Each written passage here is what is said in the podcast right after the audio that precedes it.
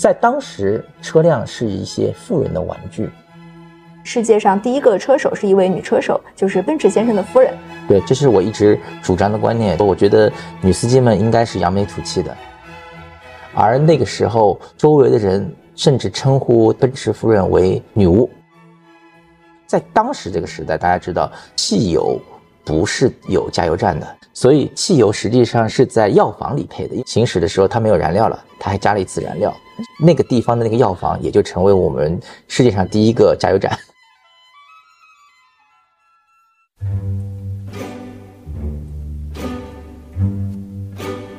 Hello，大家好，欢迎收听张小俊商业访谈录，我是小俊，这是一档描摹我们时代的商业文化和新知的访谈节目。商业访谈录呢正在启动一个新的系列，我邀请了我们的往期嘉宾张君毅老师来聊聊汽车史话。目标是勾勒一百多年汽车工业的发展历程，描摹百年汽车史中的那些闪耀瞬间，也希望从历史的片段中给今天的中国汽车产业找到一点点借鉴。今天是第一集，我们从遥远的十九世纪八十年代开始聊起。张君毅从一九九六年开始在同济大学攻读汽车专业，然后从事汽车的相关咨询和投资快二十年。他目前是奥维咨询的董事合伙人，此前是未来资本的创始和管理合伙人。这期节目我们聊到的主角人物是奔驰先生和他的夫人贝莎，以及戴姆勒先生。因为这个系列才刚启动，大家对于我们有任何形式的建议和想法，都欢迎在评论区里积极留言。Hello，君毅老师，先给大家打个招呼吧。大家好，我是张君毅。今天我们是准备启动一个新的系列，我们准备一起做一个叫“汽车史话”，从最早十九世纪开始聊聊一百多年的汽车的发展历程。今天我们就从一个非常非常遥远的时代开始吧，十九世纪的八十年代，距离今天一百三十多年前，在一八八六年是第一辆的燃油车诞生了。对，第一辆内燃机汽车诞生了，但是那辆车其实是三轮车，也是我们说的奔驰先生。他发明的这样一车辆。说到卡尔·弗里德里希·奔驰 （Carl Friedrich Benz），他是汽车史上第一个重要人物，也是被称作是汽车之父，是今天奔驰汽车的创始人。你来给我们讲讲奔驰先生其人？我觉得奔驰先生汽车是由他来发明的。但是汽车整个产业其实也不仅仅基于它，因为车上呢其实很重要，大家都知道发动机也就是内燃机四冲程的奥托循环是在此之前就很早就形成的。卡尔·奔驰他本人呢实际上是一个工程师，他也是落实了发动机在车上应用的这样的一个场景。其实他是一八呃八四年就开始设计。制造这一辆车汽车，到了八五年的时候，其实车已经造好了，十月份的时候造好了。但是由于当地的法规限制，就不让它行驶使用。直到一八八六年，他才真正的拿到了他自己的专利，同时也进行了第一次公开的一个运行。在这个过程当中，同时。其实比较可惜的就是戴姆勒先生。戴姆勒先生其实也成立了自己的公司，他也在做汽车的应用。应该说是他是四轮内燃机汽车的发明者，只是前后可能就差个几个月的时间，但是差几个月也是差。所以卡尔奔驰就成了我汽车的第一人，而严格说起来，戴姆勒先生就成了四轮汽车的发明者。他们都是八六年拿的专利，只是奔驰要早个几个月。对。那他好可惜啊，戴姆勒。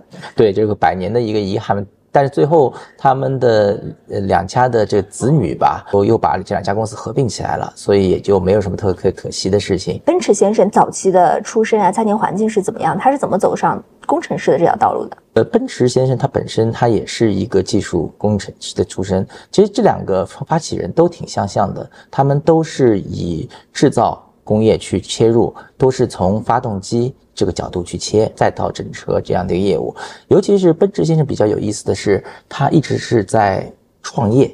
他最早创业做的是一些机械制造的工作，很可惜，跟现在做创业类似，呃，创业有可能就创了挂掉了或者破产了。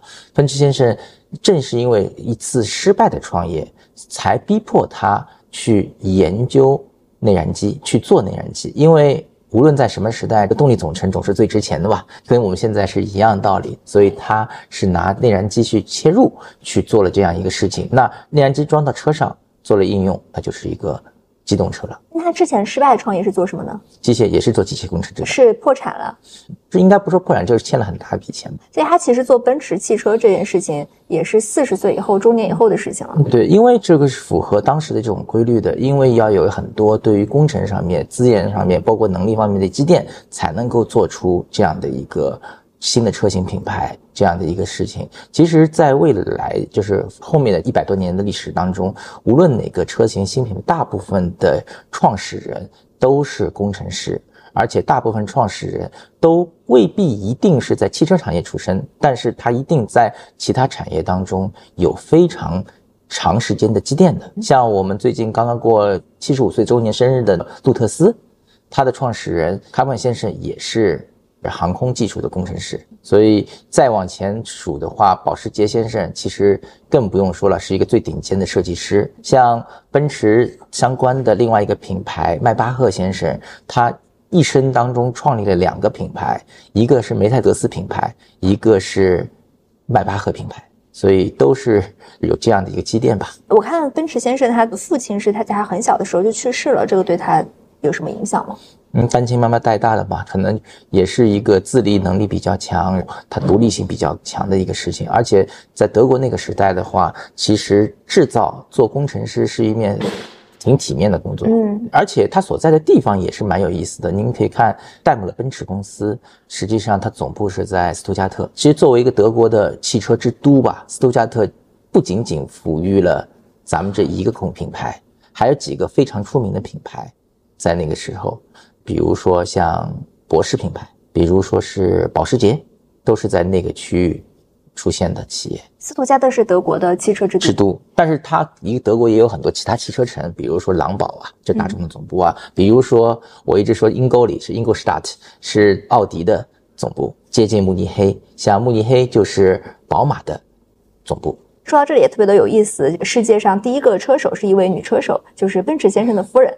对，这是我一直主张的观念。我觉得女司机们应该是扬眉吐气的。嗯，其实刚才接着狗刚才说的事情，这个车辆其实一八年十月份的就已经出现了，但是因为政府的等等着限制，还有一些情况，并没有得到。是吧？八五年的时候就已经出现了，但是不让它进行是运行，那怎么办呢？其实一定要有人开啊，一定要有人展示啊。其实你可以把它当成一种。早期的营销活动也好，也可以把它理解成为奔驰太太的个人努力也好。当时她是毅然决然带着两个孩子，直接就开着车回娘家了，而且过程当中也出现了很多故障，甚至还加了一次油。在当时这个时代，大家知道汽油不是有加油站的，因为没有汽车哪有加油站，所以汽油实际上是在药房里配的，因为他们当时把汽油当成一种药物。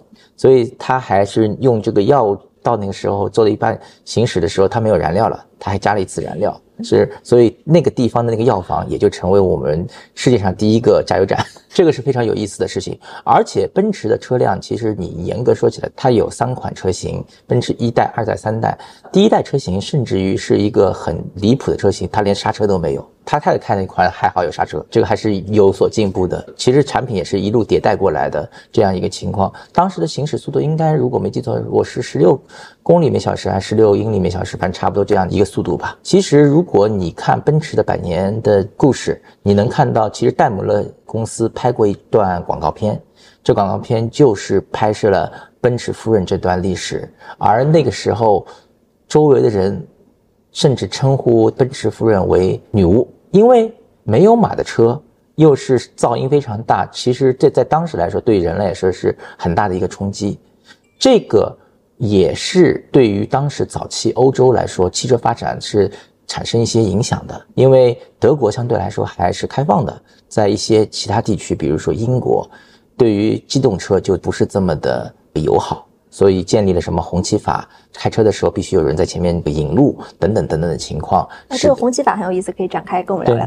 其实红旗法本质上来说不是单纯是为了汽车所设立的，其实红旗法最早的时候是为着机动车，也就是蒸汽机车来做的，因为大家都知道，在早期的时候，在道路上去行驶的动力总成其实是不确定的，你可能是汽油机，可能是柴油机，可能是内燃机，也可能是蒸汽机外燃机，也可能是电动车，所以在这种过程当中，有一段时间，蒸汽机也作为汽车的一种形式存在过。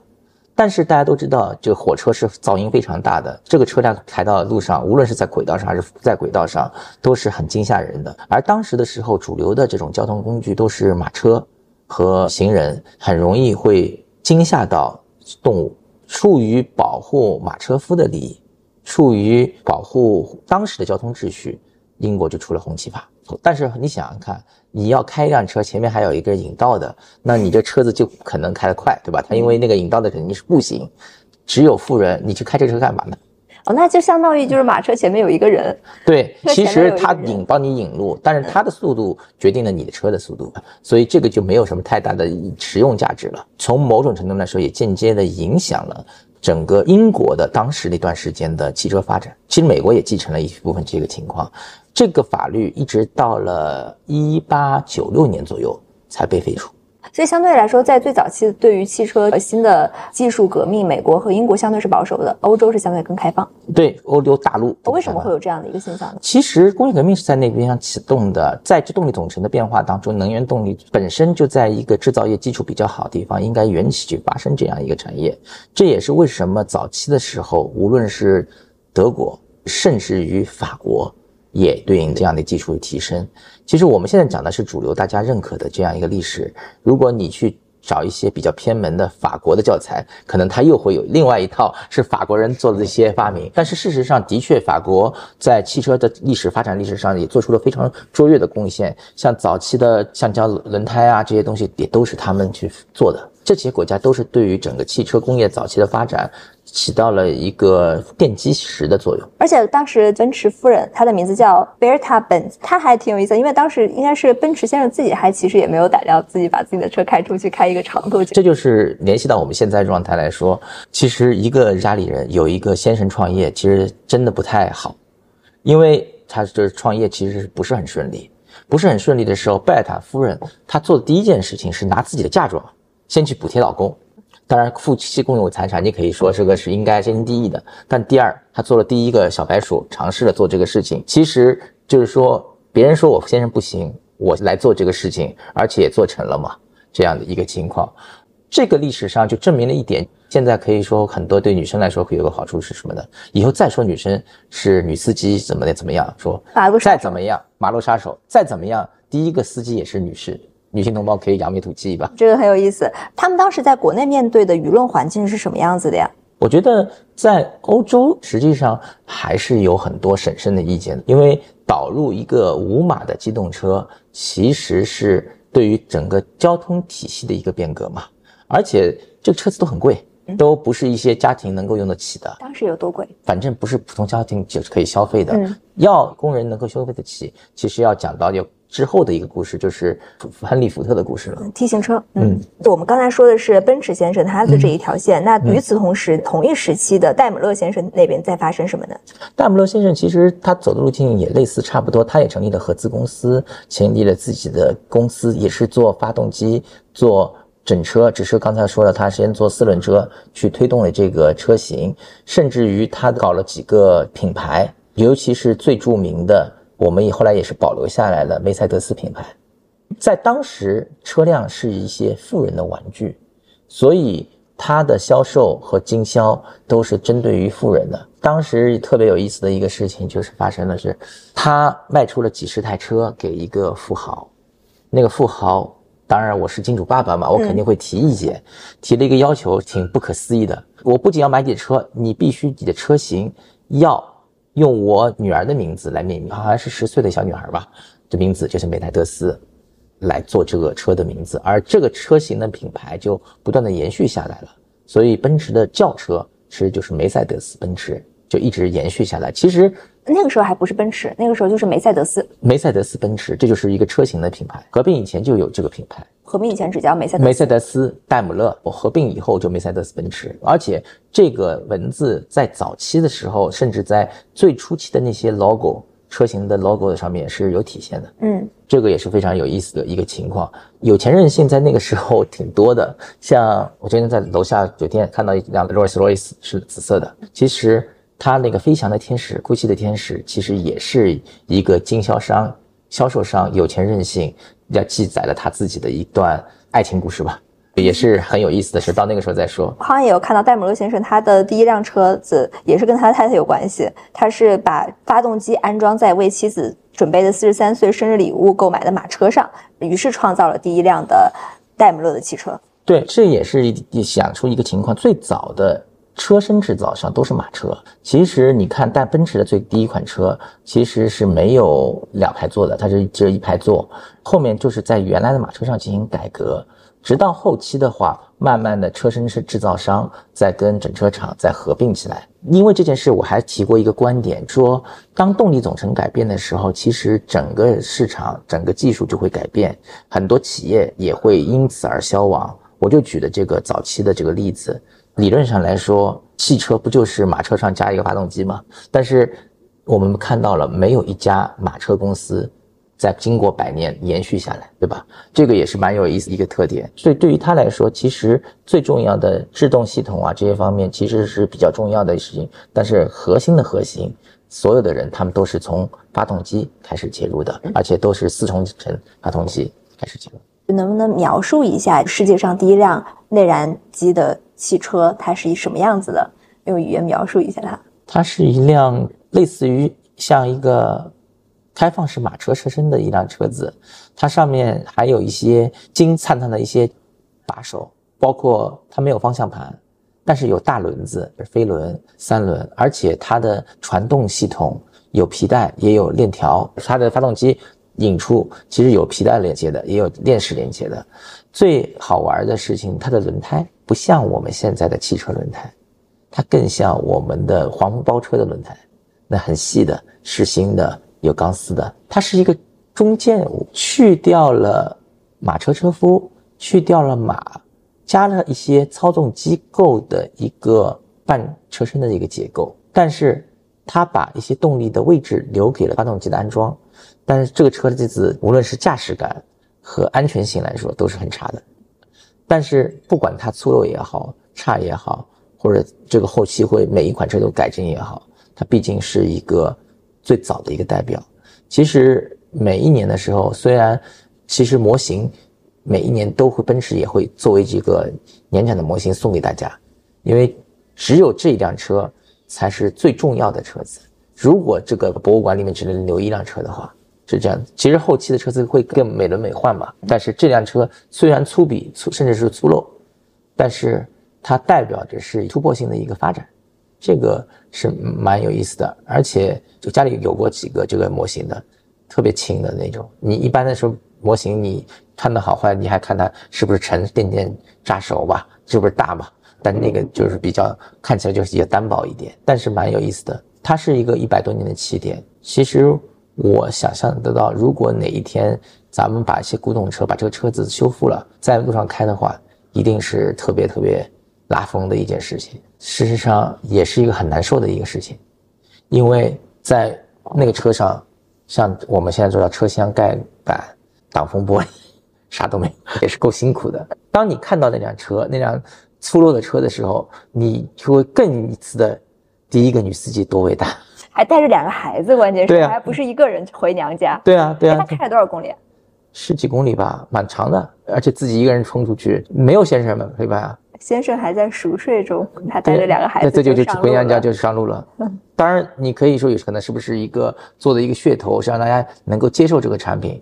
就算噱头，那能够有勇气，为什么不是你男的去呢？其实我们随着这个汽车史话的这个展开，我们会讲到很多女工程师、女设计师对于汽车产业的贡献。女生在车上的发明，可不止这一点。一八八六年是不是对于全世界来说是一个还比较特殊的年份？这一年，呃，奔驰和戴姆勒都获得了自己的第一个汽车的专利。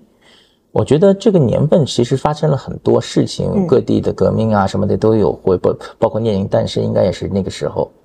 这对于世界来说是很大，但是对于技术来说，其实这两个企业落地，包括甚至几乎前世同期的法国也出现了机动车，这是一个非常大的一个标志性的事件。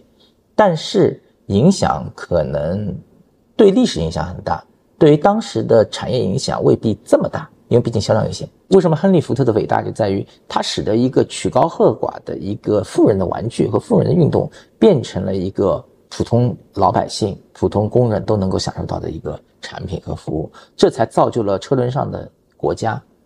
这个才是更伟大的一件事情。他们应该说起来是一个产业的先驱者，而且真正的我们讲戴姆勒公司、奔驰公司，他们的合并，其实应该已经是几十年以后的事情了。到了一九二零二六年的时候的事情，而且这里面还经历过了这些战争啊，还甚至于还经历过了很多品牌的分分合合的这个过程。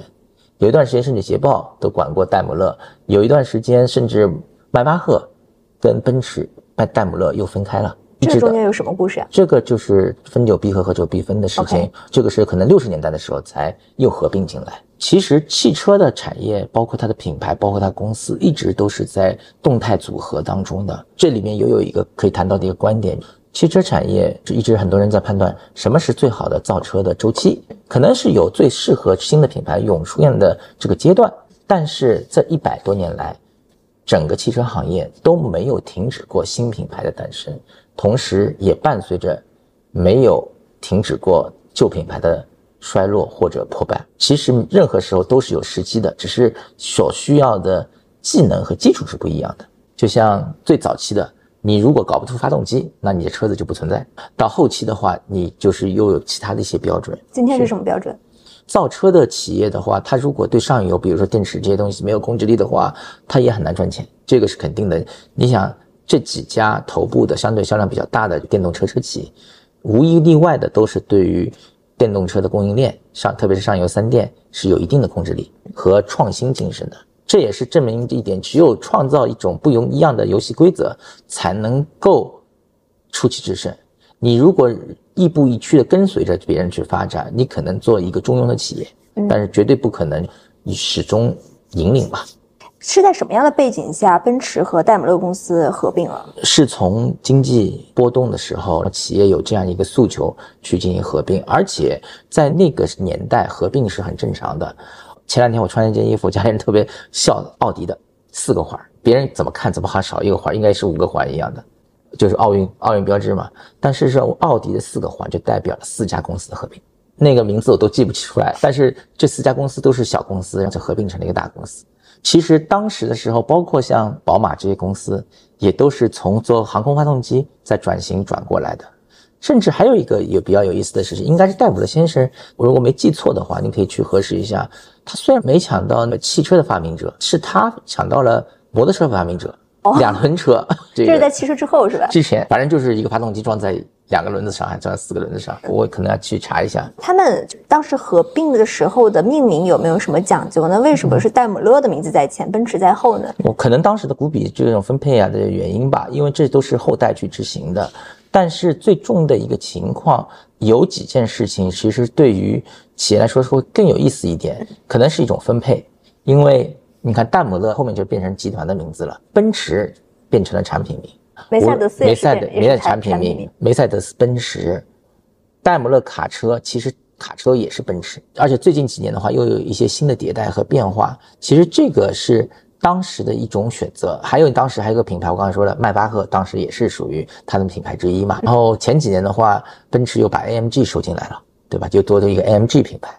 这一路严格下来，其实都在不断的一个迭代和组合，甚至于它的这些 logo 也是这样。我们记得以前说一个就广告词。车到山前必有路，有路必有丰田车，或者是走遍天下都不怕什么这样的一些车车广告很多。其实奔驰，你看到它的三叉戟的这个标志，其实也代表了它在无数空间里面的互相的扩展，就无处不在，无处不到。甚至于这两者之间呢，其实如果你看以前最早的一些设计的话，它还有橄榄枝，都是它的这些文化的元素。而且我觉得特别有意思的一些是，无论是梅赛德斯这个概念也好，再讲到卡尔奔驰奔驰夫人的这个故事也好，我觉得奔驰如果不能为女生设计好车呢，这也等于有点有点忘本。还有一个很有意思的是，中国第一位车主也是一位女性，是慈禧太后，她收到的也是一辆奔驰车。对，但是她可惜这位车主呢，一直自己没有开过，这个车子呢也一直没有动过。主要的原因是因为，在他的观念里面，怎么能够允许别人坐在他前面驾驶这个车辆？而且他给司机提了一个建议。你需要跪着帮我开车，那你就想想怎么去控制呢？但是这个也蛮有意思的。其实别人送给慈禧太后这辆车子嘛，也成了一个当时的一个笑谈吧。第二位中国车主是谁呀？不知道了。但是慈禧太后她是拿到这个车子，其实是中国非常有代表，因为很早这些车辆都是很早就进贡给太后了。一九零零年。对对对，嗯。这也是代表了这中国其实汽车对于这奔驰这些品牌的认知很早就实现了，而且那一年如果我没记错的话，很多国际知名的大品牌也是在那一年发生，一八八六年发生的，包括像宝洁还是哪几个品牌，反正可口可乐，可口可乐都是那几年创立的。其实也是蛮有意思的一件事情。他们那边在创立着可口可乐、奔驰、戴姆勒这些品牌，我们这边还在经历着清朝这个时代。因为我们本来就是轻工嘛，轻工轻商嘛，整体的这个情况。总结来说，我们今天聊的是一八八六年到一九零零年期间这一段时期的汽车工业的特征是什么？当时那个特征，我刚才说到了，都是结合着自己对于发动机的应用和制造，我再衍生添加一个外部的车身，嗯，来造车的。因为这个车辆身上有哪些必要的关键的零件，其实是大家都不清楚，只是通过车型的迭代，一步步叠加，就像先扎个制动啊，再补个转向啊，等等的这样去做这个事情。早期来说，客观来说，它还是属于一种礼物级别和玩具级别，还没有做到普通消费者能够说日常开出去的这样一个状态，所以有高度的定制化。这也是一种好处，因为用户跟设计师是有深度的交流和互动，它可以做一些对应的定制化，所以有一些比较好的用户的话，也能给车的开发和制造提出一些意见。但是，基本上是半手工和非流水线的制造的这种情况，它效率很低，成本非常高，不是所有人都能用得起的。而且说句实话，就是我们一直说，天下本无路，走的人多才有路。天下也本没马路，走的车多了才有马路，才有对应的规范，它都是在后期才发展出来的。同一时期，法国的雷诺和标致呢，他们的进展是什么样的？相对稍微晚一点点，晚几年，应该是到了一八八九年左右的时候，雷诺和标致都出现了。其实也就晚了十几年的时间而已。但是这两家企业也都发展的非常快，也各自有自己专业的技术，所以。到后期的话，你看在各项的赛事上面，雷诺、标致都取得了非常好的成绩，而且菲亚特也其实也是那个时代出现的，这属于一个非常黄金的一个百舸争流的一个时代。等到这个车子越来越多了以后，你看就越来越稳定了，不像奔驰夫人那样半路会抛锚啊这种情况出现了，也不需要什么飞轮要手摇啊这种东西出现以后，大家就慢慢开始除了一个日常使用的话，也变成了汽车的运动出现了。赛车比赛有了赛车比赛以后，大家为了追求更高、更强、更快，有各种各样的新的技术就产生，各种防护的技术也会产生。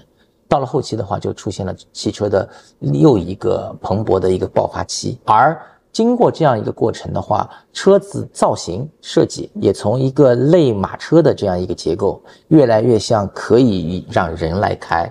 来行驶的这样的一个结构去设计，因为在早期的时候，其实我们说，如果在车身设计来说，就是个厢式车体，就是一个马车厢嘛。到后期的话，更多的会考虑空气动力学啊、楔形车啊这些东西，慢慢就出现了。从那个时期一直到现在还存在的品牌，是不是屈指可数？其实不少的，比如说奔驰，对吧？标致、雪铁龙、菲亚特、迈巴赫，还有阿斯顿马丁。阿斯顿马丁也有一百一十五年的历史。这个品牌也是挺多的，只是有些品牌经历过一些沉寂，有些品牌又复苏，就这样的一个过程。怎么看？为什么那个时候内燃机是一个正确的选择呢？怎么看？就是当一百多年前的这种能源上的这种取舍？因为其实还是看它的燃油效率和成本的关系。我刚刚一直说的就是四冲程的奥凸循环，其实是一个电机性的一个理论。那在这基础上，这个发动机其实是热化学效率相对最高的。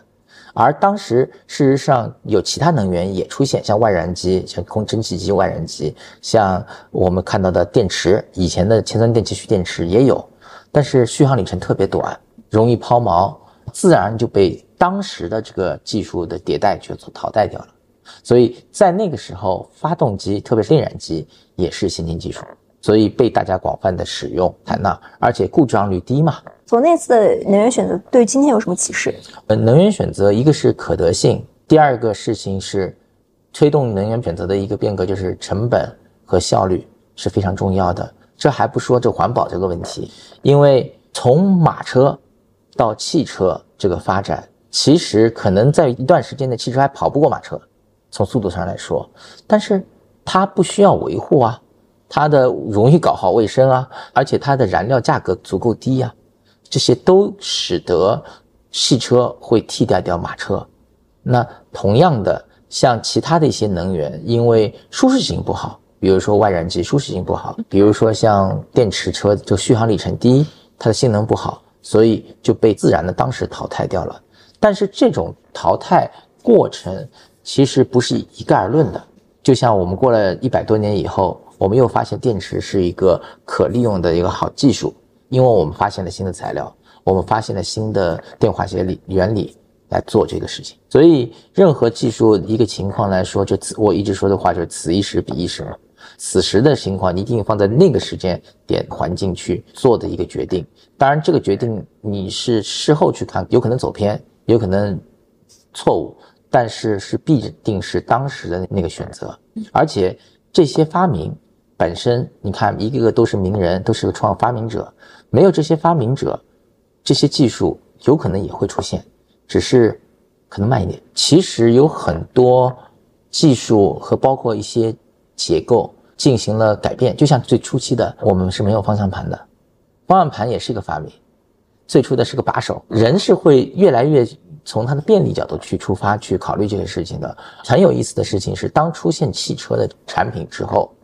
所带来的衍生的生态环境也就出现了。刚才说的加油站、钢车修车的产业也会出现了，但是同样的事故也就出现了。第一次撞车事故就是因为某些同志没有在车上装制动系统造成的，真的是这样。所以想想看，也是蛮有意思的。无论技术怎么都在不断的迭代、迭代中进行产生，它的萌起的一个萌芽，只是我们。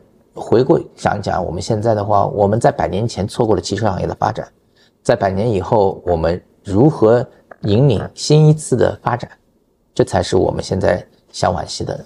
在在追溯清朝的那个落后，就意义不大。我觉得其实还有一些比较有意思的这个车系，其实你看啊，你那个车子的舒适性也在不断提升，或者只能两个人坐，对吧？一个大人两个小孩，后面分两排又可以坐，车子做的越来越繁复。嗯，在早期的时候，汽车的司机其实也是蛮受罪的。它是敞开式的嘛，它不是封闭式的车厢嘛？但是有一个好处呢，是修车比较方便，而且对于启动也是这样。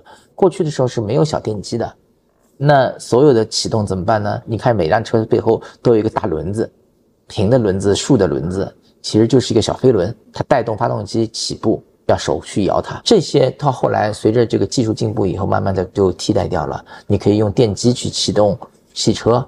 另外呢，我觉得在早期汽车行业来说，还有一个比较有意思的现象，特别是前五十年这个时代，家族的概念和子承父业这个方面其实都是挺多的。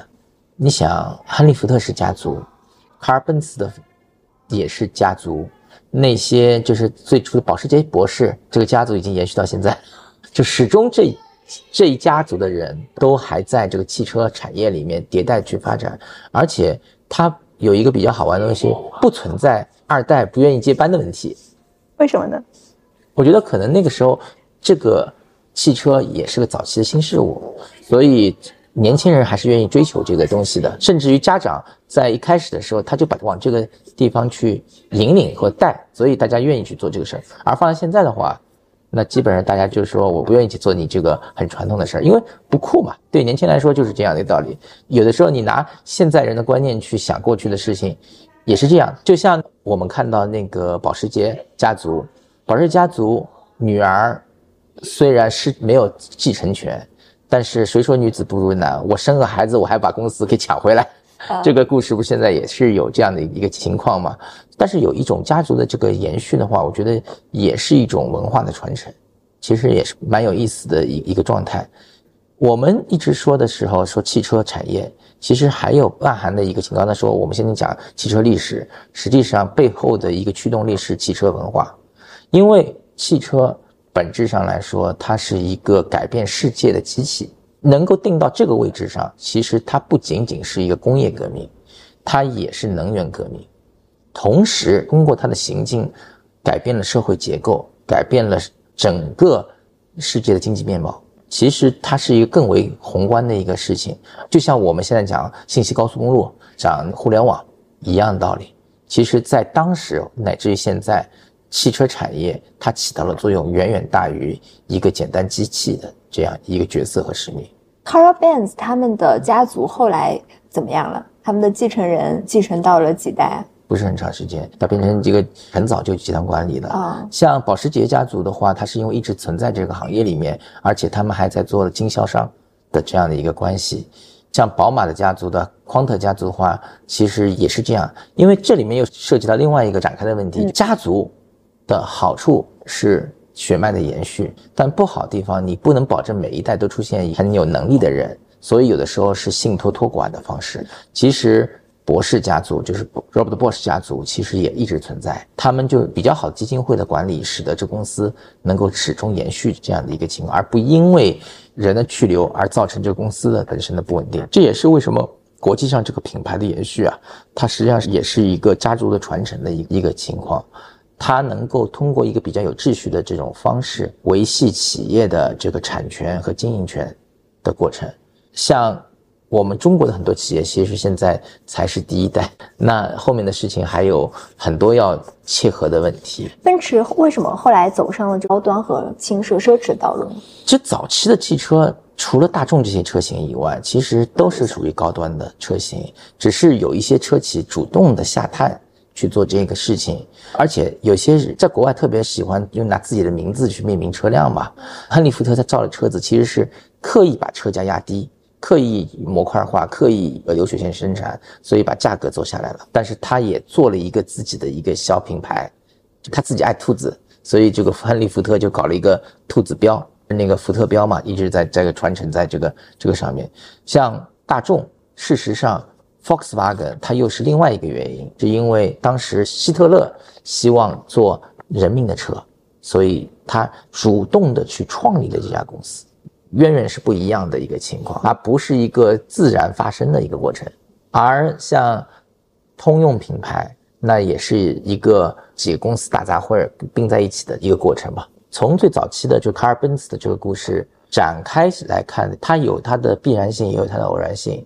它的必然性，我告任何的新的交通工具或者是机械产品，它一定要基于一些新的原理创新。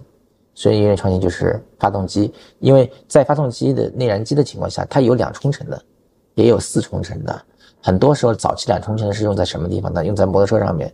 在现在大，其实摩托车也用四冲程的。这种方式是最平顺、最感知最好的一个状态。而且这种活塞式的发动机其实是主流。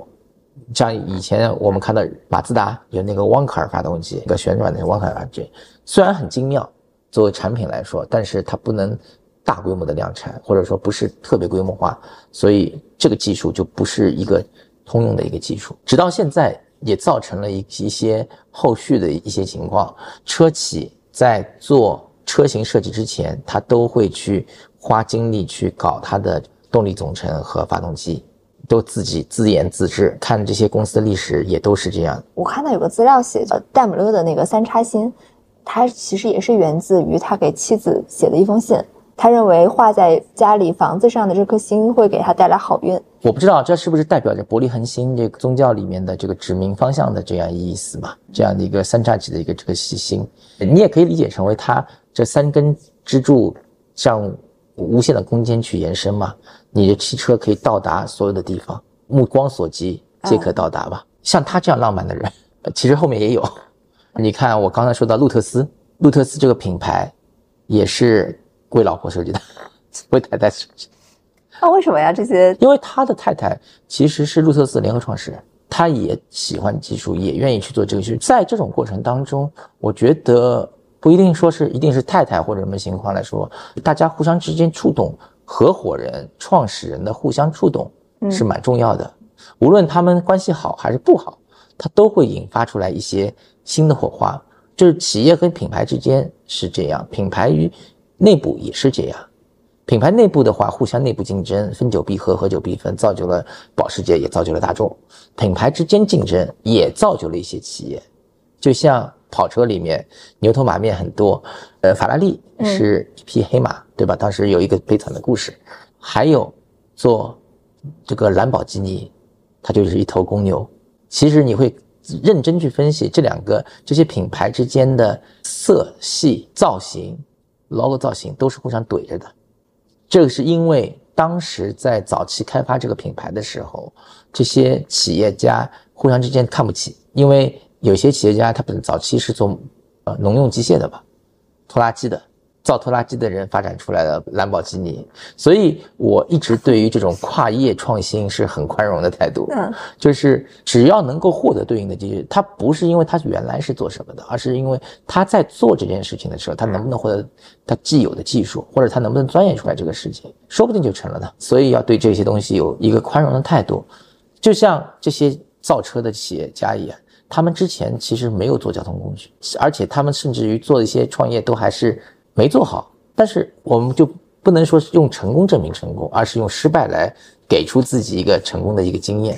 而且还有一点最有意思的事情是，他能够做好一个公司，做好一个起步的品牌创始人，但是这个品牌未必一直能够运行的很好，到后面还要很多就中间力量，就在过程当中把这个企业重新推到一个非常重要的高度。其实这里面就会讲到汽车行业另外一个一个人群体。职业经理人，这个是很重要的一另外一块历史。比如说当时的那个福特蓝雪时节，这个十个人原来是在美国部队里面，战争结束以后读运筹学的这些十个人，其中有些人做到了美国总统，麦克拉马洪，这些都是非常有名的人。后面的话，有一些人成为著名的企业家大使，这些人都是对企业做了很大的贡献，甚至于后期的话，一些。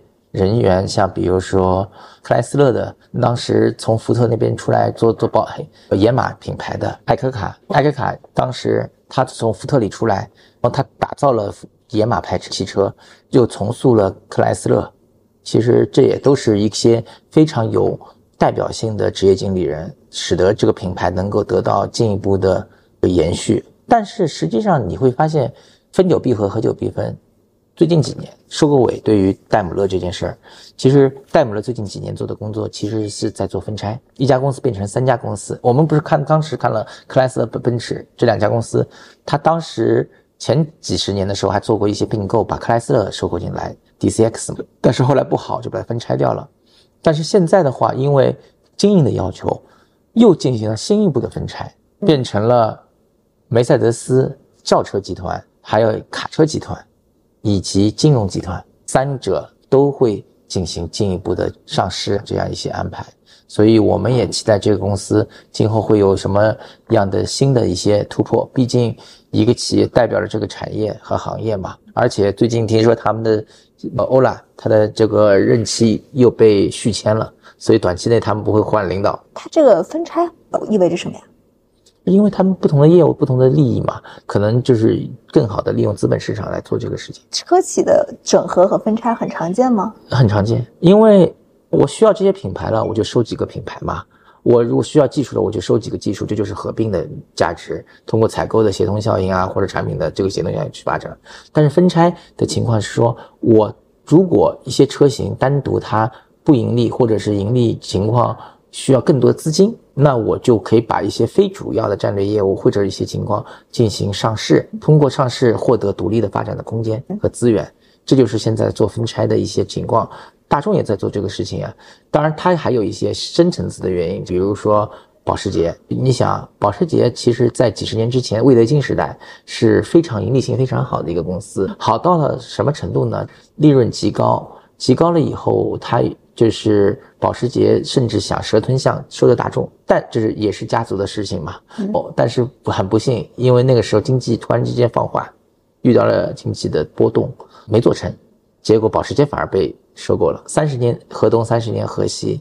那保时捷随着自己的盈利性越来越高，业务发展越来越好，它还是想独立嘛。所以大众的这次 IPO，保时捷的 IPO，从某种程度来说，也是又一次的，就是回到了一个本源，大家又开始独立了。我刚才还想到一个问题啊，为什么中国的这些新一代的车的企业家，做车的企业家没有为太太设计某一款车呢？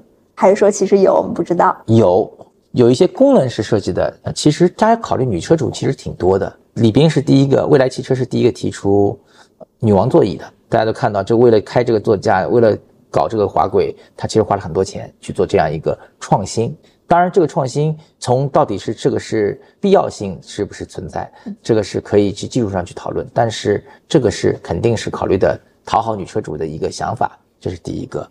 那第二个，你想？最近几年，其实所有的车企内的，其实有些细节吧，比如说未来这汽车的车内的化妆板都是柔光灯，都是适合女生去化妆的，这些都是做了很细致的一些考量。像 No Me 这些东西，它其实从某种程度来说，也是未来的一些精神伴侣吧，这样的一些方式。但事实上，客观来说，我们这一批新造车势力的创始人们，他们。都还不是像，因为他们都不是汽车工程师，甚至说可能还不够有实现浪漫的这个想法的。其实李斌已经做得很急了。你看这么多创始人当中，有谁像他一跟娜塔莉在上市那天还抱在一起？把那张照片大家应该都看到了。这个我觉得还是可以的，能体现出来这个想法的。其实这几个能够为太太设设计车，或者说是为为女朋友或者为太太设计车的。其实他的另一半都是比较的有，也是重要的合作伙伴和创始人。如果以奔驰先生他那个情况来说的话，他太太最起码是他的一个股东吧，这个是肯定的吧？还是个试车员对吧？他们并肩而上这个事情，在早期创业里面是挺常见的，尤其是像比如路特斯也是这样的一个道理。他们的太太跟他本人，他们在做同一份工作，这也是一个。原因，路特创始人卡普恩太太那个，他们其实也是共同创始人，就做同一个公司，其他很多人都不是在做同一件事情。还有一个事情呢，对于家里的小朋友的一些献礼，其实这个呢也是中国的文化决定的，我们不太 personal，或者不太个人化。嗯，有一点其实很大的差异，你会发现，在国外，我们在做好的最好的产品的最高的。投入也 commit 承诺也好，是把我自己的姓氏标在这个产品上。福特也好，戴姆勒也好，奔驰也好，保时捷也好，也是类似呀。小鹏、理想都是。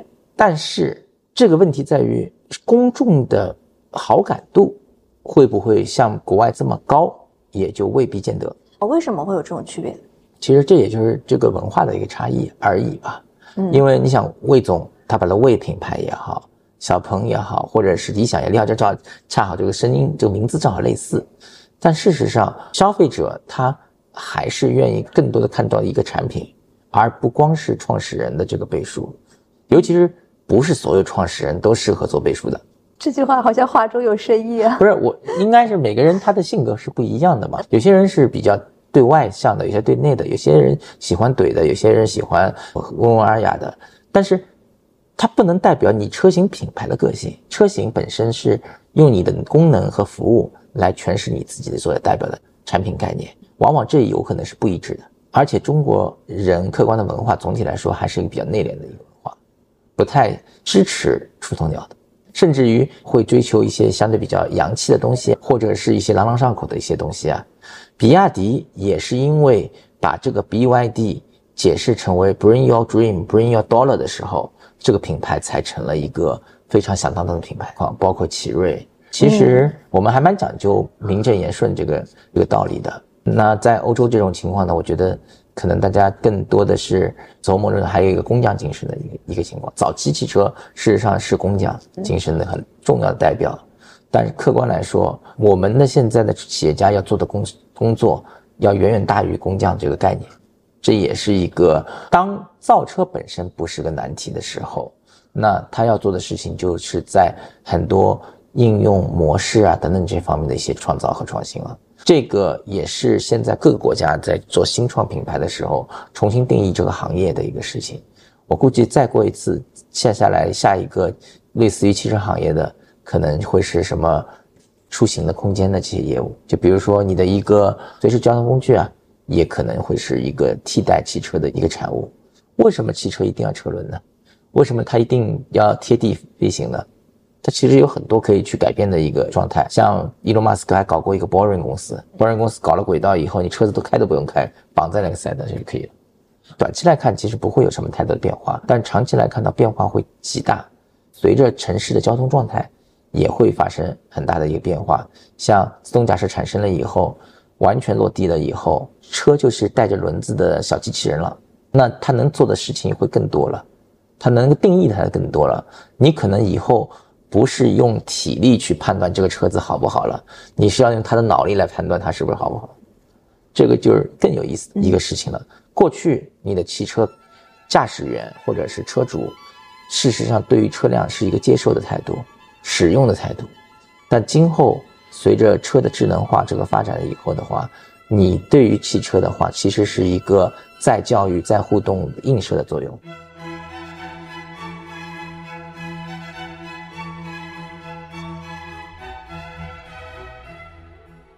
好啦，这期节目就是这样。如果你喜欢我的节目，欢迎前往苹果 Podcast、腾讯新闻、小宇宙、喜马拉雅、QQ 音乐订阅张小俊商业访谈录。如果你有其他想邀请的嘉宾、想听的内容，或者你有任何想探讨的话题，都欢迎各位听众朋友们在评论区里留言。那我们下集再见，拜拜。